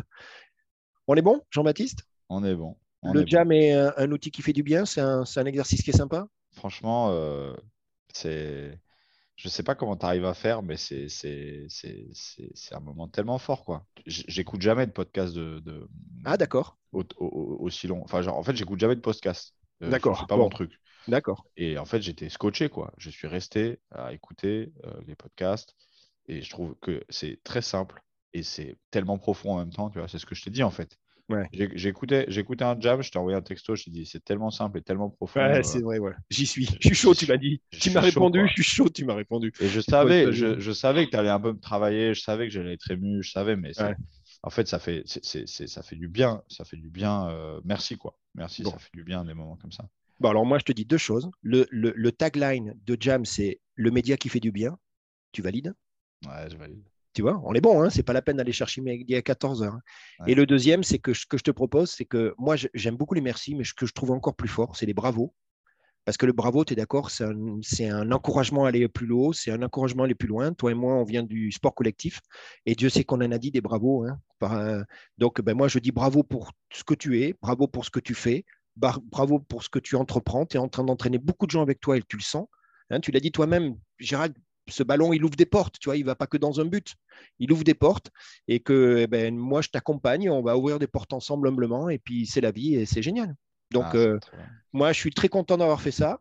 Euh, on va le publier dans quelques temps et puis tu vas voir, ça va générer beaucoup, beaucoup, beaucoup de choses, y compris auprès de tes proches. Et c'est ça qui me fait sourire. Et j'espère que tu me tiendras informé parce que je me nourris aussi de ça. Ouais, carrément. carrément. Jean-Baptiste, Ah, tu fais un gros merci. bisou à la ville de Marseille et aux Marseillais. Allez, Euh, allez, et on se dit, et allez l'OM, et on se dit à très bientôt avec un ballon Vista euh, d'une façon ou d'une autre. Allez, à très bientôt. À très bientôt. Merci beaucoup, Gérald. Trop sympa. Salut. Jam.